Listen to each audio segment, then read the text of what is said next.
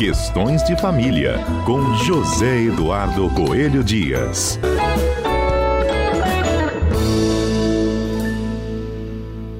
Bom dia, Zedu. Bom dia, Fernanda. Bom dia aos nossos queridos ouvintes da Rádio CBN. Zedu, antes da gente iniciar nosso tema de hoje, eu queria que você botasse aqui na nossa escalação. Quem não pode faltar na seleção brasileira para o Catar, hein? Olha, o Casimiro, do Real Madrid. Votado. Acho que ele ainda está no Real Madrid, nem sei mais, mas enfim, ele é fundamental. Então tá bom, já temos o Casemiro aqui com o voto do Zedu e tem mais votos para ele também aqui nas nossas enquetes. Eu voto no Richarlison, viu? Ah, Richarlison é claro, mas aí é o nosso barrismo também, né? Mas ele é maravilhoso. ele é maravilhoso. É porque o Richarlison a gente já tem como certo, não tem jeito. É verdade. Olha, e logo mais a gente vai, inclusive, contar com a participação da reportagem no Noroeste, né? Como é que tá a emoção lá na família do Richarlison para essa escalação do Tite. A gente vai contar isso muito mais aqui ainda ao longo do programa. Bom, vou Se o Richarlison não for convocado, ah. quem corre o risco de não ir é o Tite. Jura? Ah, não tem como. É Richarlison unanimidade. é- Não tem como. Tá certo. Zedu, em que condições um casamento pode ser anulado? Pois é, Fernanda, o, o- o casamento hoje ele é nulo.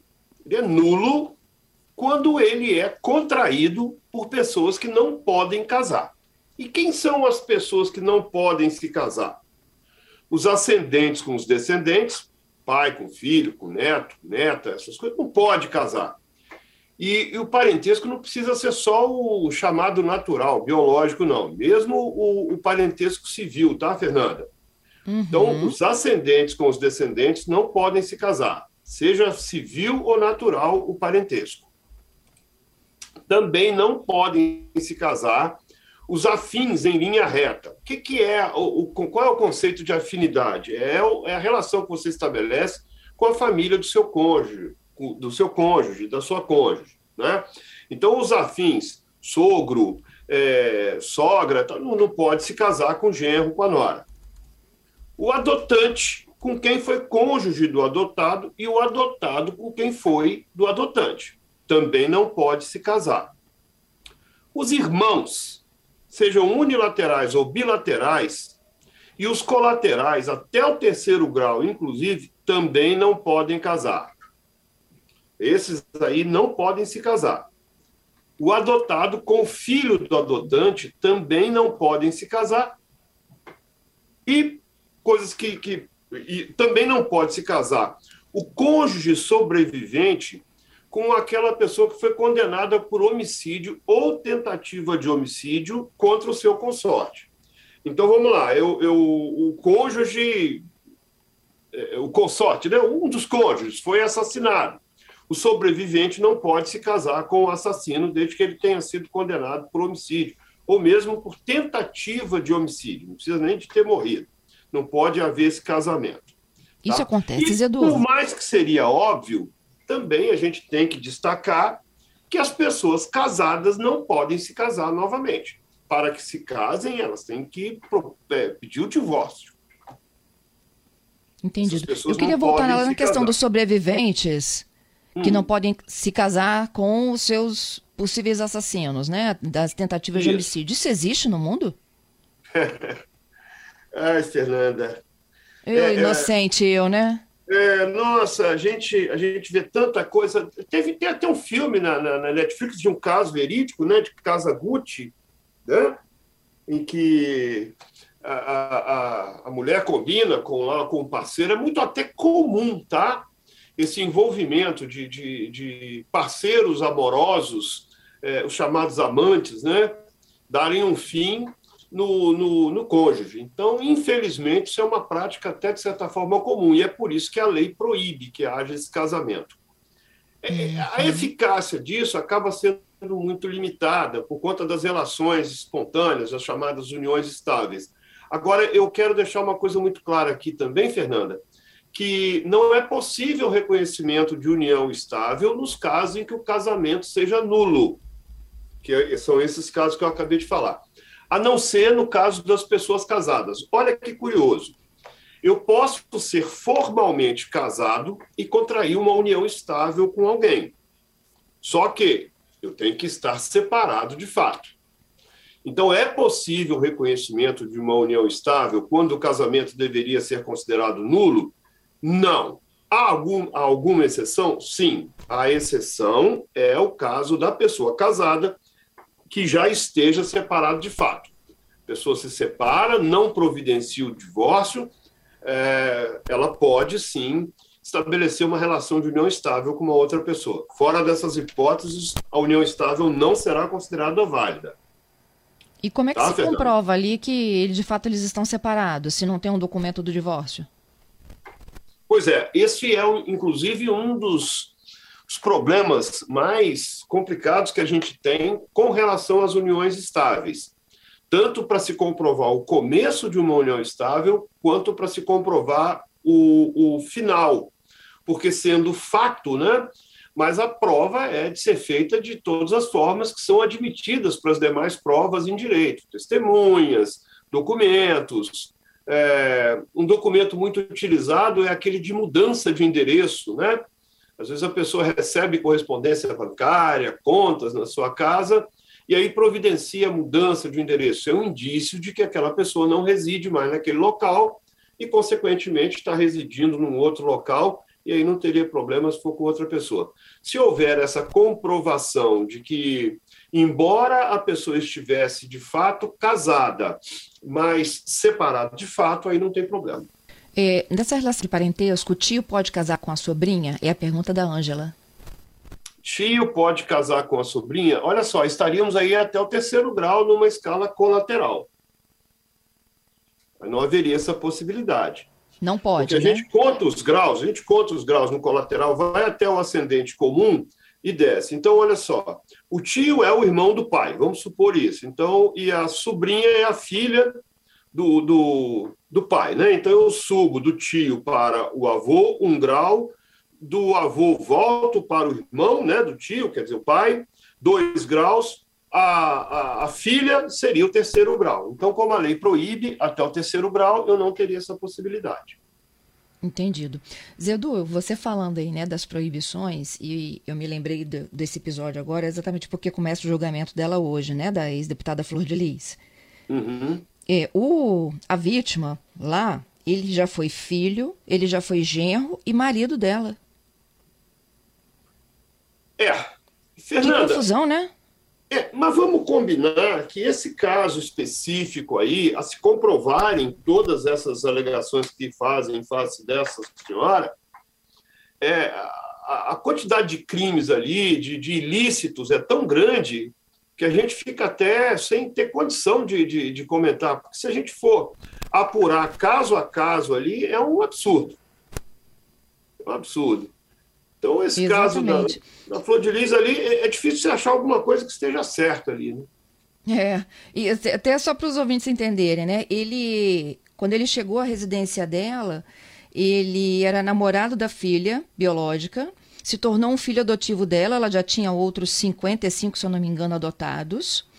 Então ele passou a ser um adotado dela e, gen e, e genro dela, é isso? É, genro dela, porque se casou com a filha biológica.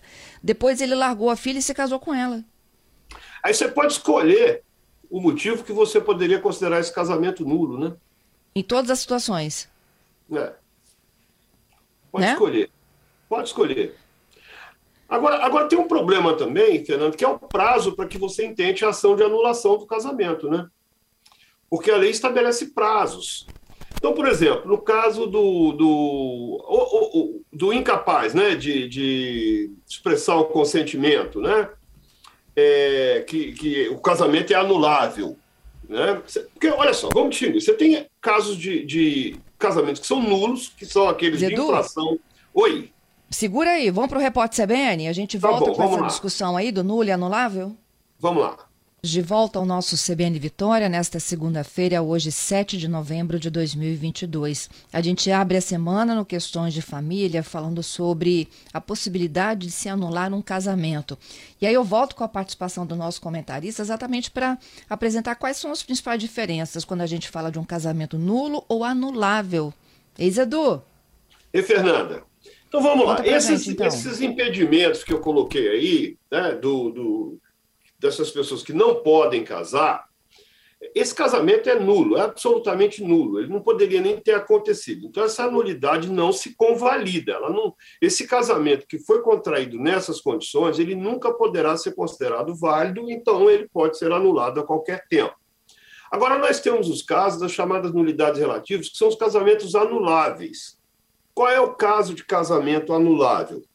É aquele que não completou a idade mínima para se casar aquele que tem menos de 16 anos, que não atingiu a idade núbil, esse casamento é anulável e não nulo, ele é anulável, ele pode ser anulado. É, o, o, menor é, em idade núbil, quando não autorizado pelo representante legal. Ou seja, ele tem 16 anos, mas ele não pode sozinho ir lá e fazer um processo de habilitação de casamento. Por quê? Porque a capacidade plena ele só vai adquirir aos 18 anos. Então, para que ele case, ele precisa também da autorização dos pais ou dos representantes legais.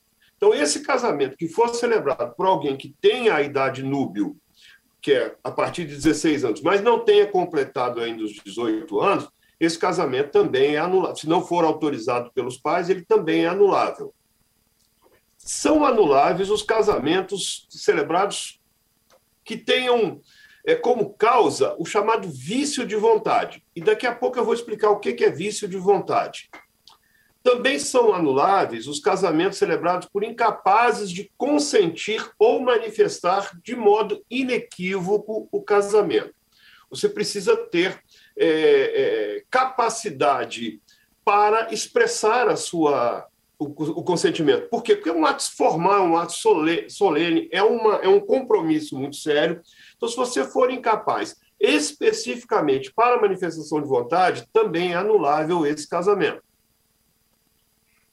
Esse casamento que for. O casamento por procuração. Vamos imaginar que eu revogue a procuração antes do casamento e, mesmo assim, o meu procurador vai lá e, e celebra o casamento. Se não houve coabitação entre esses cônjuges, e, e a, com a procuração caçada, né?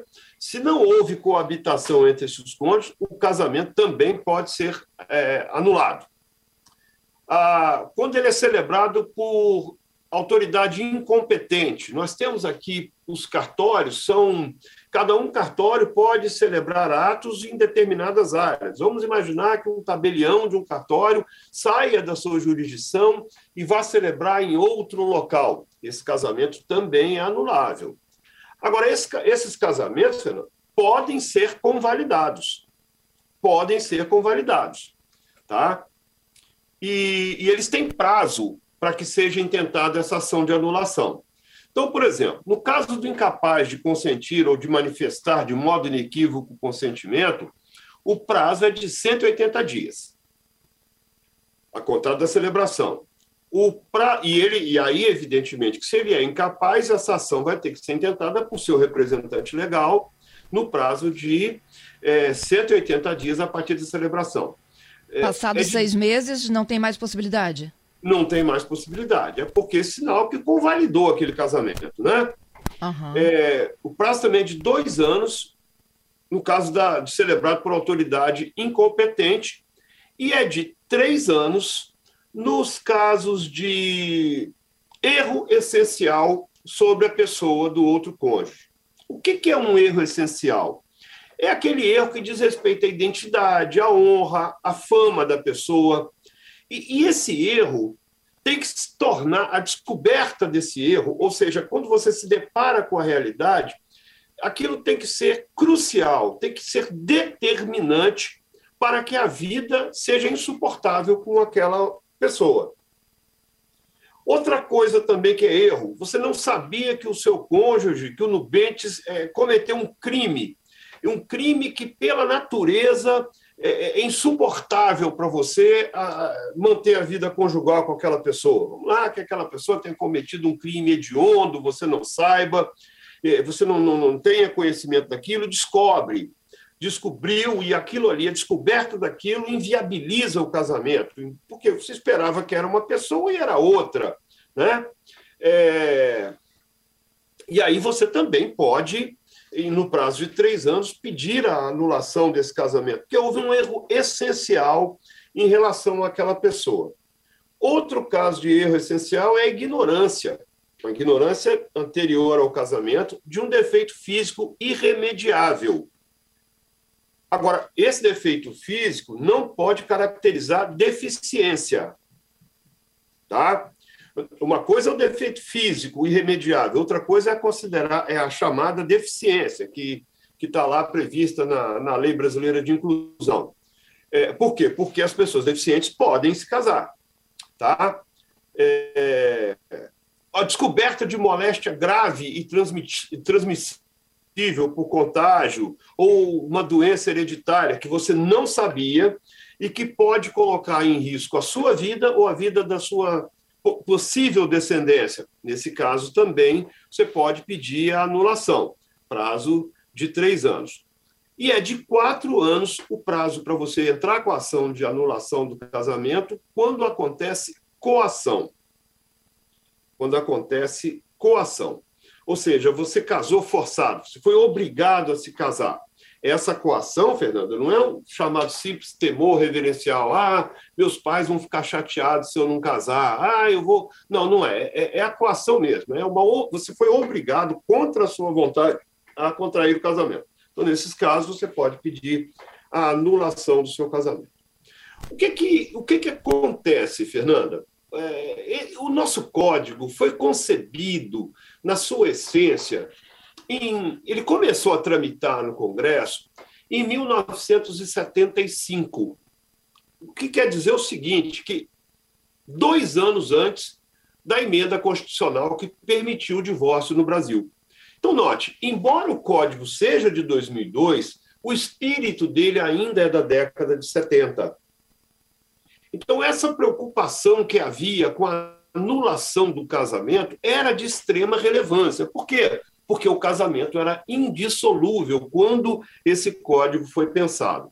A partir da década, do final da década de 70, com a possibilidade de divórcio, e, e, e mais ainda, a partir de 2010, quando entrou em vigor a emenda constitucional número 66, que, que baniu a necessidade de expor as causas do divórcio, ou seja, o divórcio passou a ser uma, um, um direito potestativo, basta você querer para que ele aconteça, essas questões de anulação elas perderam bastante a sua relevância, embora por questões morais, éticas, religiosas, ainda a gente precise manter no código é, é, é, a situação, as situações de anulação.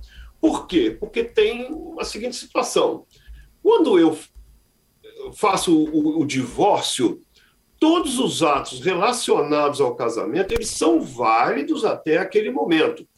E o, o, uma anulação, quando eu anulo, quando eu declaro a nulidade de um ato, no caso um casamento, essa, o efeito dessa sentença ela retroage até a data da celebração. É como se não tivesse eh, existido aquele casamento.